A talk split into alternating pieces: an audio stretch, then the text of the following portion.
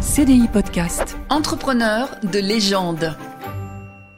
Bonjour à tous et bienvenue dans ce nouvel épisode du meilleur podcast de la planète entière, à savoir Entrepreneur de légende. Je suis Michael Icard, journaliste, reporter pour CDI Média et je suis en compagnie de l'auteur de la série de livres Entrepreneur de légende, à savoir l'économiste Sylvain Mersinger. Bonjour Sylvain. Salut Michael. L'histoire du jour aujourd'hui, Sylvain, est une histoire un peu particulière. Parce que le fondateur de Zara, à savoir Amancio Ortega Gaona, j'espère qu'il ne me jugera pas, est parti de rien pour créer cet empire du fashion, mais surtout, il a été aidé de sa première femme et ça c'est très souvent méconnu. On va rectifier tout ça aujourd'hui dans cet épisode. CDI Podcast. Entrepreneur de légende. Alors Sylvain Amancio est né en 1936 à Bouzdongo d'Airbas. Oui, il est né dans une petite ville du nord-ouest de l'Espagne, donc pas très loin de la Corogne où il va aller travailler et où euh, d'ailleurs son entreprise a toujours son, son siège. Donc 1936, tu l'as dit, hein, c'est une année un peu noire pour l'Espagne parce que c'est le début de la, de la guerre civile. Euh, il naît dans une famille modeste, euh, son père est cheminot, c'est une famille euh, d'ouvriers très modeste, une enfance, euh, on va dire, assez terne dans une famille à la fois modeste et dans une période de, de guerre. Euh, il fait euh, très peu d'études euh, et euh, Oui, il quitte l'école à 13 ans. voilà, il quitte l'école à 13 ans, ce qui, à l'époque, l'Espagne, dans les années, à peu près les années 40, hein, quand il va, quand il va à l'école, c'est un pays pauvre, en, en période de, guerre mondiale, donc voilà, il faut aller travailler assez vite pour, pour ramener un petit salaire à la maison. Donc, dès 13 ans, euh, il part travailler, donc à, La Corogne, qui est un peu la, grande ville de, la région, et euh, il trouve euh, à s'embaucher dans une entreprise de vêtements, notamment de, chemises, qui s'appelle la, la Mara, si je prononce bien. Et il commence vraiment en bas de l'échelle. hein. C'est le, garçon à tout faire, qui, qui passe un coup de balai, qui livre les produits, qui, euh, qui fait vraiment tout ce qu'il faut faire. Et euh, petit à petit, il apprend un petit peu le métier. Donc il touche vraiment à toutes les, toutes les ficelles du métier. Il va tout voir quoi. Voilà, il, il va tout voir. Euh, Donc c'est à la fois une boutique et il y a un atelier de, de couture, hein, de, de production. Donc il va vraiment voir toute la chaîne euh, du vêtement, de, de la conception, du dessin de- des vêtements à euh, la, production, la, couture, euh, puis la vente. Et ça c'est vraiment très important parce que en fait il a, toujours baigné dans ce, dans ce milieu du vêtement et, et, vu qu'il en fait c'est un peu le garçon à tout faire, du coup il touche un petit peu à toutes les phases de, de la production du vêtement et de la, et de la vente. Et, et petit à petit, il monte un petit peu en grade. Oui, c'est ça, avec sa solide expérience, il arrive à gravir les échelons. Oui, donc euh, il est euh, débrouillard, loin d'être bête, et donc euh, il, il devient un petit peu, aujourd'hui on dirait manager, quoi. Il, monte un petit peu en grade et il dirige un petit peu les- donc des, des équipes. Une partie de, de ses frères et sœurs, d'ailleurs, certains tra- travaillent avec lui, et notamment Rosalia Mera, qui deviendra son épouse et la cofondatrice de Zara. Et il faut savoir que au fond de lui, il a quand même envie, une ambition, c'est de monter sa boîte.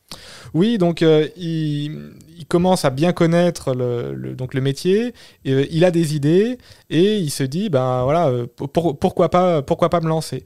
Euh, et donc euh, en, en 1963, donc avec notamment sa femme mais aussi euh, ses, ses frères qui seront à un moment au, moment du lancement, ce sera une entreprise assez familiale.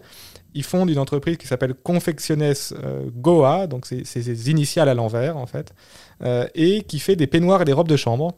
Ah oui Donc euh, c'est dans, la conception d'habits, mais euh, Voilà, donc en fait, c'est pour une raison très simple, c'est qu'il avait identifié que c'était le marché le plus porteur. Donc Ah, c'est- pas du tout qu'il a une affection particulière pour les peignoirs et les robes de chambre, mais vu qu'il connaissait bien le marché, il s'est dit c'est là où il y a un marché à prendre euh, pot- potentiel. Euh, donc euh, avec une stratégie qui est un petit peu celle de Zara, qui est un petit peu le, on va dire le haut de gamme abordable, c'est-à-dire essayer de se donner un- une image un petit peu haut de gamme, tout en restant sur des prix plutôt de classe moyenne. il faut savoir que la conception, à l'époque, ça se fait dans la cuisine du couple. C'est l'atelier, il est là-dedans. oui, quoi. voilà. Donc le- le- l'entreprise commence de manière très modeste. Euh, le- effectivement, la couture des, des premiers vêtements, c'est euh, dans la cuisine de l'appartement familial. hein. C'est un euh, peu le garage de la Silicon Valley. c'est voilà, c'est un petit peu. Il y a, il y a le garage de Hewlett Packard ou de Steve Jobs. Et ben là, c'est la cuisine euh, de- des, des, euh, à la Corogne. C'est un petit peu la même chose. Et évidemment, assez vite, bon, l'entreprise, euh, voilà, prend, prend un petit peu. Ça devient une petite PME et il déménage dans des, dans des ateliers un peu plus, un peu plus conséquents. Il grossit un peu, il faut dire que l'entreprise se porte bien, mais il a d'autres ambitions. Voilà, il, il a d'autres ambitions. Euh, et donc là, parce que pour l'instant, ils sont fabricants donc, de, de- de vêtements, euh, mais ils les vendent à d'autres euh, magasins, d'au- d'autres chaînes de distribution. Et donc, il se dit, ben, euh, pourquoi pas avoir ma propre, euh, ma propre boutique C'est pas si simple. C'est pas si simple. Il fait une première tentative en, en 60 en 71. Il ouvre une boutique qui nomme Sprint, euh, donc avec un nom qui se veut un petit peu à l'américaine, un petit peu nouveau, et, et c'est un échec. Euh, c'est un échec probablement parce que c'est trop tôt. Euh, donc 71, il faut, faut se remettre dans le contexte espagnol. hein, c'est encore la dictature de Franco. Euh, il faut voir qu'à cette époque, euh, donc l'Espagne n'a pas encore connu son boom économique hein, qui interviendra dans les années 80-90. Euh, et il y avait des, des règles sociales très strictes, notamment le- des, des lois sur les habits qu'on pouvait porter. hein. On ne pouvait pas s'habiller n'importe comment, en mini-jupe, etc. Les- C'était encore une société très, très machiste, très patri- patriarcale. Donc les, les femmes travaillent peu, ont, ont peu d'argent à dépenser. Ah oui, C'est quand même souvent les femmes qui aiment bien faire, faire, faire, faire, faire du shopping. hein. Euh, et donc, euh, ça, ça échoue probablement parce qu'il est trop en avance. Mais tout changea avec le décès de Franco. Voilà, donc quand Franco décède, donc en 75, avec le, le- le basculement vers, vers la démocratie, euh, là, il, il se rend compte qu'il y a un coup à jouer et que c'est maintenant qu'il faut se lancer. Et donc en 75, il ouvre son magasin Zara, son premier magasin Zara à la, à la Corogne, donc, qui devrait, qui devait s'appeler Zobra. En, Ah, en référence Zobra. au film Zobra le grec, c'était un film qu'il aimait bien.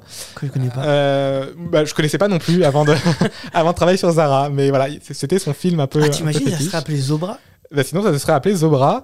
Euh, mais il se trouvait qu'il y avait un bar du quartier qui s'appelait déjà Zobra. Ah ben ça devait Donc, être vraiment populaire comme film. Voilà. Alors peut-être que le bar c'était pas en lien avec le film, je sais pas. Euh, donc du coup, voilà, il avait déjà prévu sa devanture, euh, Zobra, etc. Ah oui. Et il se dit, ben non, je peux pas parce qu'il y, y a le bar à côté qui va, qui va me dire que j'ai copié son nom, etc. Et donc il faut qu'il change, mais il a déjà fait imprimer ses lettres pour sa devanture, etc. Donc il, il change en Zara. C'est voilà, trop malin. il change un petit peu le, moins possible. Et donc Ah, ça devient c'est- Zara. Le Euh, choix du nom euh, Voilà, improbable. le plus improbable de l'histoire. Et là, il est toujours, évidemment, il faut le dire, euh, avec euh, Rosalia Mara, sa femme. Oui, il est toujours avec sa femme qui, euh, en fait, qui commence à se désengager de l'entreprise. Donc, c'est c'est vrai que Amancio Ortega, c'est c'est un peu devenu le, quoi, c'est la figure emblématique quand on, quand on pense à Zara, mais sa femme Rosalia Mera a eu un- un- une importance déterminante au lancement.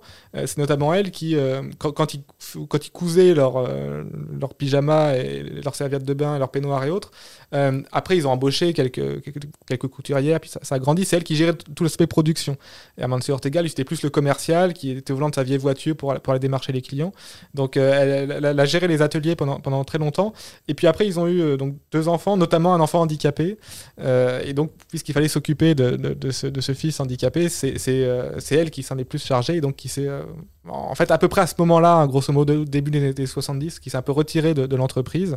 Et donc, euh, c'est pour ça qu'après, le grand succès de Zara, ce sera euh, avec Amancio Ortega exclusivement aux manettes. Et c'est pour ça que son nom est, est beaucoup moins connu que le nom de son mari. Voilà, son nom est beaucoup moins connu de son- que le nom de son mari. Il faut quand même voir que c'est une, une personne qui, a- qui vient co- comme son mari d'un milieu, milieu très modeste, d'un milieu ouvrier de la Corogne, et qui est devenue la femme la plus riche d'Espagne à sa mort. hein. Elle est morte en, en 2013. Elle avait une fortune de, de plus de 5 milliards, euh, et euh, c'était la femme la plus riche d'Espagne devant la reine, et c'était l'entrepreneuse la plus riche du monde. Parce qu'il y avait des femmes plus riches qu'elle, comme les, Bettencourt, ou- mais c'était des héritières. Et euh, c'était l'en- l'entrepreneuse, la, la, co-entrepreneuse en l'occurrence, la plus riche du monde. Donc, euh, qui a eu un parcours quand même assez, assez extraordinaire. Donc tu l'as dit, ouverture du premier magasin Zara, donc à la Corogne, et évidemment, le succès est immédiat et foudroyant. Voilà, là pour le coup, c'est un succès très rapide puisque euh, ils sont euh, donc au beau moment. hein, le- le- L'Espagne ba- bascule vers, la démocratie. Il y a, une vraie envie euh, chez les Espagnols de voilà d'a- d'avoir des habits un peu plus modernes. Toutes les lois sur les tenues vestimentaires sont, abrogées et donc Zara développe son modèle qui a fait sa réussite qu'on appelle de, fast fashion, donc de mode, rapide, un petit peu par analogie à la fast food, euh, qui, qui va très bien marcher. Donc euh, ce, modèle en fait, il est euh, il prend un petit peu à contre-pied les habitudes du secteur. Oui, c'est une nouvelle façon de faire le métier, quoi. C'est une nouvelle façon de faire le métier. Donc il faut bien voir que Am- Amancio, on, on l'a dit, hein, il- il- depuis 13 ans, depuis qu'il a 13 ans, il vit dans ce, dans sa, il travaille dans cet environnement-là, il connaît toutes les ficelles, et il se dit plusieurs choses. Il se dit la, la façon de faire traditionnelle, c'est je fais, mettons, une chemise, j'en fais plein, je fais un gros stock, j'amène mon stock, je l'écoule, je brade un petit peu les prix euh, au besoin pour l'écouler, et après je fais un deuxième modèle de chemise, etc. Lui, il bouscule tout ça, il se dit non, moi je vais faire peu de chemises, euh, et je vais les vendre sans faire, sans faire de rabais. Parce que si les gens commencent à se dire, bah, de toute façon, euh, il va faire des rabais pour écouler son stock, et ben ils attendent les rabais pour, euh, pour, acheter. Donc ça, c'est un, un premier, un premier argument, c'est-à-dire qu'il produit moins, mais comme ça, il écoule tout sans avoir à faire de rabais. Et un, autre aspect très important, c'est que du coup, il renouvelle plus ses gammes de vêtements, et donc les clients euh, ou les clientes euh, viennent plus souvent dans les magasins Zara parce qu'elles se disent bah, je vais voir la nouvelle collection. Euh, Il y, a un côté, nouveauté. On a envie de retourner voir quel est le nouveau produit.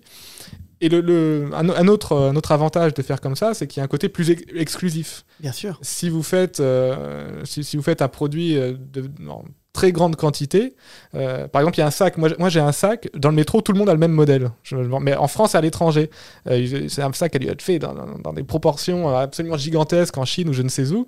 Euh, bon, je m'en fiche complètement dans le même sac que tout le monde, mais le fait d'avoir comme ça ce modèle de la fast fashion, ça, ça permet d'avoir des, des habits, on va dire, plus exclusifs et de donner un peu une petite image de pre- presque de haute couture. C'est un peu l'idée Oui, c'est un peu, l'image ouais, de- des hautes couture, c'est les pièces un peu uniques. Voilà, c'est au, lieu d'avoir un, produit très standardisé, euh, voilà, à prix cassé. Alors là, le prix reste relativement bas, mais il y a un effort de renouvellement, un effort d'originalité fait sur le vêtement, qui fait qu'on a l'impression d'avoir un, vêtement plus haut de gamme en fait que son niveau de prix. Et comme on a l'impression qu'il n'y en a pas beaucoup, eh bien on se dépêche d'essayer Voilà. de l'avoir en premier. Voilà, si on sait que le- la, la stratégie du magasin, c'est d'avoir des stocks gigantesques, on sait que dans trois mois, il y aura encore le vêtement.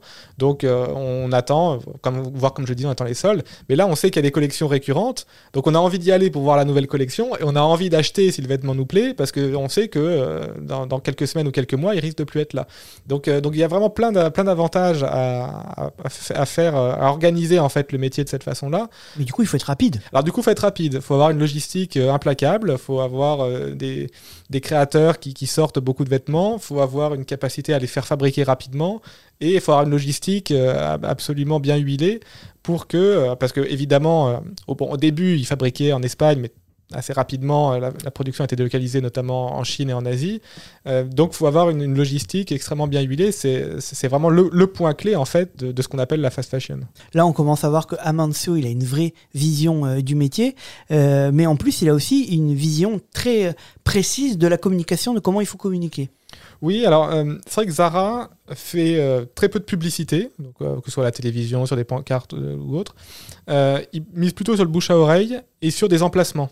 Euh, dire que souvent, il met très cher sur des très bons emplacements euh, dans les beaux quartiers assez proches de boutiques euh, de luxe. Donc, il- disons que géographiquement, il essaie de s'implanter près des boutiques euh, d'un niveau de gamme supérieur pour essayer de donner à, ses, magasins, à ses produits, euh, une image euh, supérieure à ce que à qu'on pourrait croire que c'est vu, le niveau de prix. Donc c'est toujours un petit peu l'idée d'avoir des, produits abordables pour le, le grand public, tout en ayant une image haut de gamme, presque un petit peu luxe.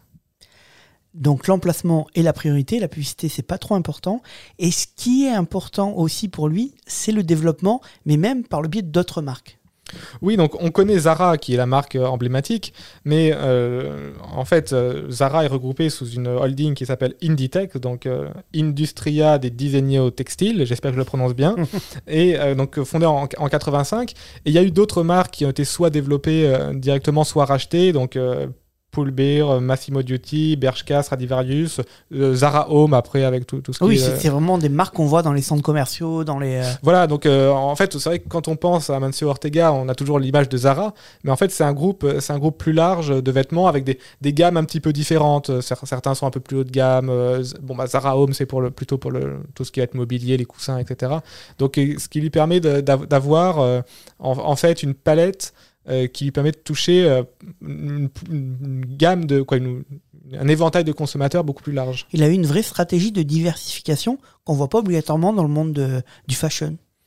Oui, bah en fait, il a des idées à la fois nouvelles sur la façon de, de procéder, sur la façon de vendre, sur la façon de, gérer son groupe, puisque vu qu'il a, on a vu que des grandes difficultés, c'est la logistique. Avec un groupe plus, grand, comme ça, il peut, euh, euh, disons que ces chaînes logistiques peuvent lui servir euh, pour plusieurs marques à la fois, donc ça, lui fait des, économies d'échelle. Et donc, c'est. Il a, en fait, il a complètement bouleversé la façon de faire le, le- le marché du vêtement, du, du début à la fin, en fait. Que ce soit euh, la manière de le vendre, la manière de le présenter, euh, la manière de, de s'approvisionner. euh, il, il a complètement dépoussiéré le, le marché. 2001, entrée en bourse pour Zara. Voilà, entrer en bourse pour, le, pour lever des capitaux, continuer, le- continuer le développement. Évidemment, le titre a grimpé, grimpé, grimpé. Amancio Ortega a même été un moment en 2015 la première fortune mondiale. Euh, Aujourd'hui, euh, j'ai vérifié sur, sur Forbes, il a plus que 67 milliards euh, de Ah, dollars. Bon, le, le pauvre. le- le pauvre, hein, mais bon, euh, ça, ça reste quand même une des, une des plus grosses, une des plus grosses fortunes mondiales. C'est l'homme le plus riche d'Espagne. C'est c'est l'homme le plus riche d'Espagne, oui, et, et il reste toujours à peu près dans le top 10 des, des- des plus grosses fortunes mondiales. Mais il faut dire que même s'il est riche comme ça, il n'a pas changé. Oui, c'est resté quelqu'un d'assez discret, on le connaît assez peu en fait, Euh, il parle peu dans les médias, Euh, assez simple, alors il a euh, une belle villa, yacht, etc., comme, tous les riches, mais c'est pas du tout le côté bling-bling à se mettre en avant dans les magazines People, à étaler sa richesse, etc. C'est- resté quelqu'un d'assez simple, avec un management assez, assez proche en fait, il n'a pas vraiment de bureau, préfère discuter avec les salariés plutôt que de, de faire des réunions très formelles, euh, un, un management assez, euh, assez, assez intuitif en fait. Il mange à la cantine. de- Il, ma- il mange à la cantine, voilà, c'est pas le genre des, des grandes réunions très guindées, euh, des, des rassemblements un peu stricts, c'est plus un, un feeling qu'il crée avec ses, avec ses équipes et, et un management assez, assez informel en fait. Est-ce qu'il fait des dons avec toute sa richesse? Il en, il en fait un petit peu. Alors, euh, il est assez discret, donc encore une fois, on ne sait pas forcément euh, précisément les montants donnés, mais, euh, mais oui, il y a des œuvres de charité dans l'éducation notamment, mais on ne connaît pas exactement les montants, mais il- il a, il a eu de, il a eu comme comme beaucoup de milliardaires, euh, on va dire ses bonnes œuvres, et, euh, et sa femme aussi, euh, qui était une personnalité, elle, militante de gauche, hein, clairement, qui, elle, a, a été, on va dire, plus, plus impliquée sur, dans- sur les questions sociétales et sociales. Elle a été dans les indignés. Oui, dans le mouvement des indignés, c'était une, une supportrice du, du- du mouvement, mais globalement, euh, c'est c'est- de- depuis, depuis toujours, elle a une, une âme, une, âme un peu à gauche de, de- de militante, et, euh, et ça, ça lui est resté ju- jusqu'à sa mort.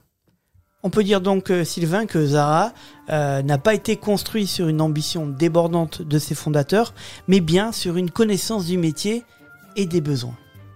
Il faut savoir que on peut dire que Amancio Ortega donc n'était pas un requin, mais c'était plutôt un visionnaire. Merci Sylvain. Merci, Mickaël. Je rappelle, euh, Sylvain, que cette histoire est tirée donc de deux tomes de ta série de livres.